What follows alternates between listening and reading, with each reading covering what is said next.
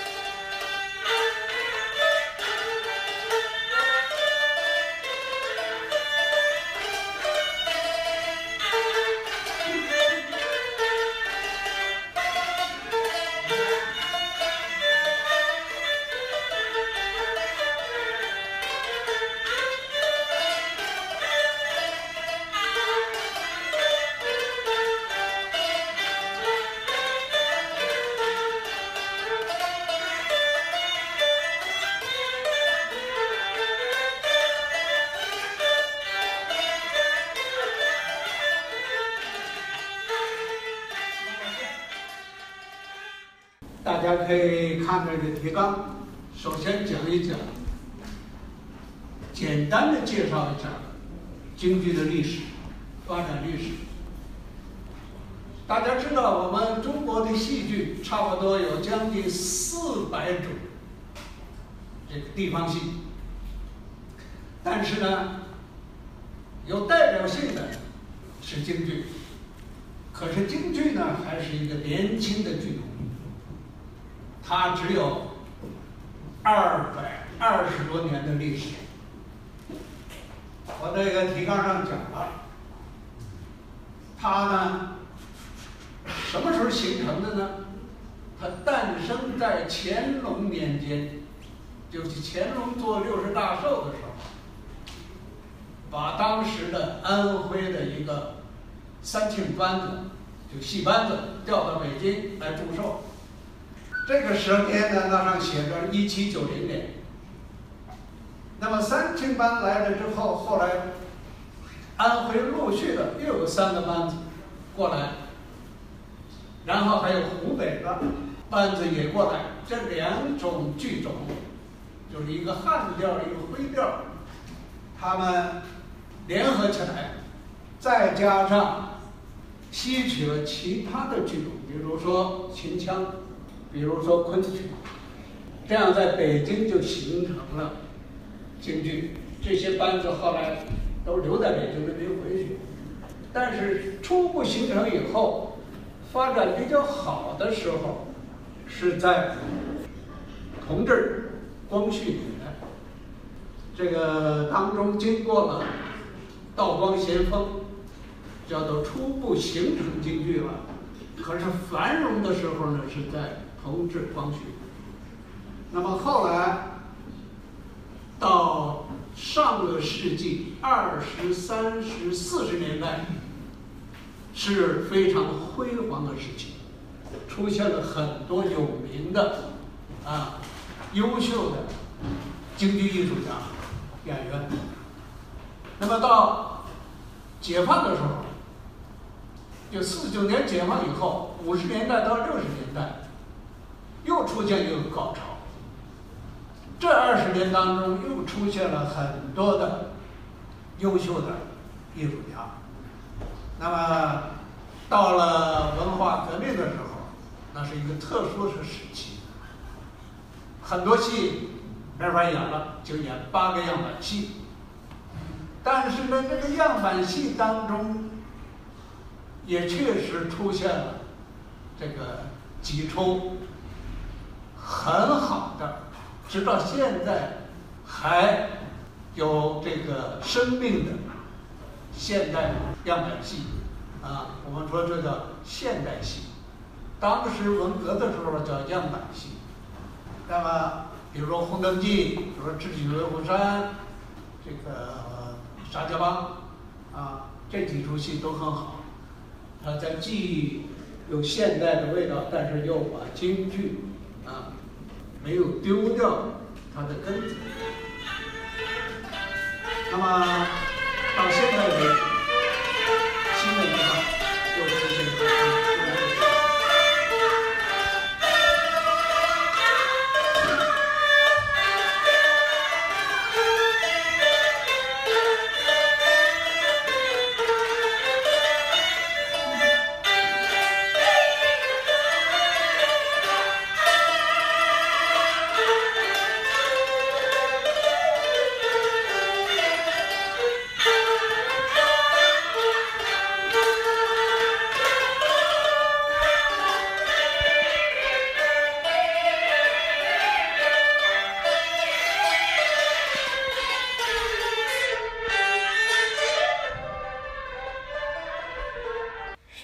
二十二日下午，维也纳京剧社特邀原中国驻比利时和驻欧盟大使宋明江先生，在欧时中心举办了一场不同寻常的京剧欣赏讲座。宋大使自幼喜爱京剧艺术，对中国戏曲和传统文化深有研究。退休后的他以票友的身份为弘扬京剧不懈努力，现任中国外交部京剧协会常务副会长。艺术之美，打动人心的往往是直观感受，而非高深理论。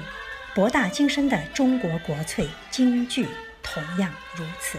但有没有感受，如何感受，是个值得推敲的问题。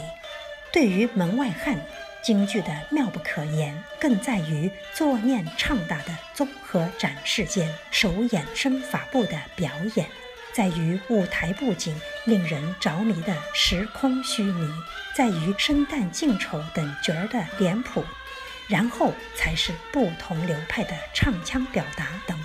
宋大使的讲座言简意赅，他对京剧历史及其艺术特点。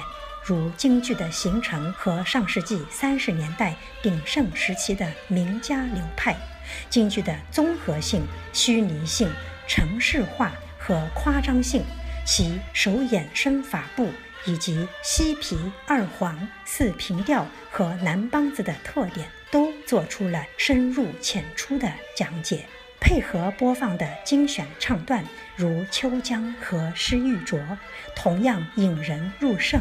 让在场的听众看得如痴如醉。讲座后，宋大使还对维也纳京剧社配合表演的一些曲目做出了即兴讲述，如《贵妃醉酒》《吊金龟》《捉放曹》《文昭关》《洪阳洞》和甘露寺等历史典故。他的如数家珍，令着听众们走回了一段段经典故事，一个个历史瞬间。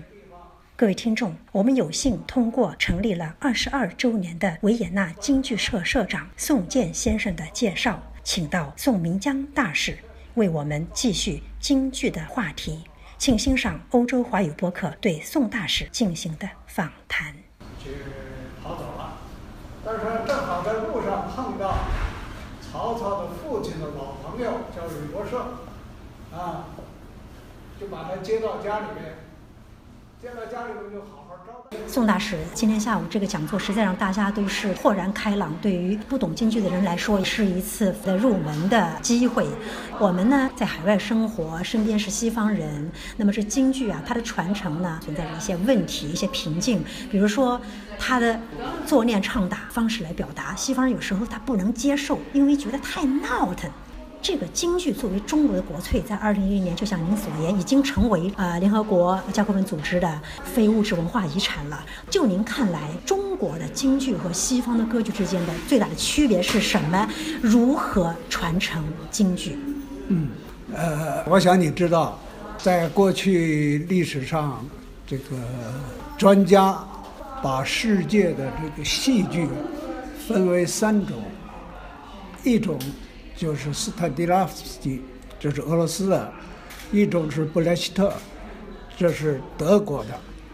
后来，因为梅兰芳出国到苏联那儿演出过，到日本演出过，到美国演出过，结果那两个系统的创始人布莱希特和斯坦迪拉夫斯基对梅兰芳的这个京剧都感到非常有兴趣。他们共同的承认，这是跟他们不一样的戏剧。哪个地方不一样呢？我个人觉得，首先是综合性。京剧是唱念做打，如果再加上一个舞蹈，叫唱念做打舞。西方的歌剧呢，基本上是唱，它实际上也是交流。但是他是是用唱来表示这种交流，来反映这种交流。中国的这个呢，除了唱之外，它这个京剧呢还有道白，道白有对话，也有独白。这是很特殊的，这个西方京剧没有的。比如一个主要人物上场了，他首先要自我介绍，啊，我是谁谁谁，是干什么的，啊，这西方歌剧不会有这个。对，但西方歌剧它使用一种宣叙调和咏叹调的方式啊来对白啊啊，或者是表达自己的情绪啊。嗯，除了这个对话以外，这个还有独白。这个你像斯兰探姆，他这个公主和驸马两个人对话，很有意思。就是公主是用的北京话，就所谓京白；这个驸马呢，用的是韵白，不是北京话。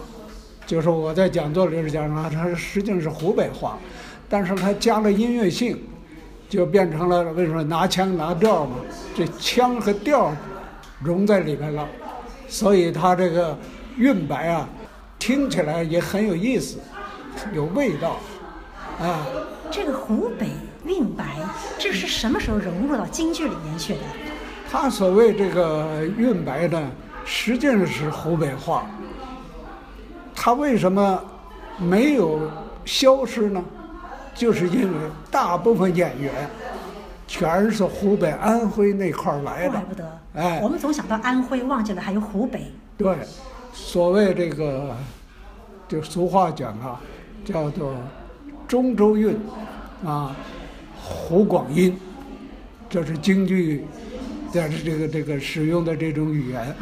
当然，京剧使用语言还有很多特殊的东西，比如说，他在舞台上不像跟下边讲话一样的，比如说刚才这个谁唱的这个《洪阳洞》。是啊，他唱为国家纳火层，这个和是和，和他就不能唱那和唱，那就像唱歌一样。嗯，所以他用的是和，这叫什么呢？这叫上口字。上口字啊像这样的讲究，西方歌剧没有。对，所谓上口字呢，就是普通话，嗯，用咱们拼音方案，嗯，拼不出来的，啊，这个都叫上口字，包括尖团音。嗯，所谓尖团音呢，就滋呲丝、鸡七西，鸡七西是是团音，团音、滋呲丝是尖音。尖音。哎，所以你在京剧厅的道白也好，唱词也好啊，往往你能听到他这个尖音，啊，这个就他唱的这，就是说宋健唱这段啊，整个好几个特点啊，啊。呃，为国家纳火层，万日日，啊，叫他要发成了日。日半日星空，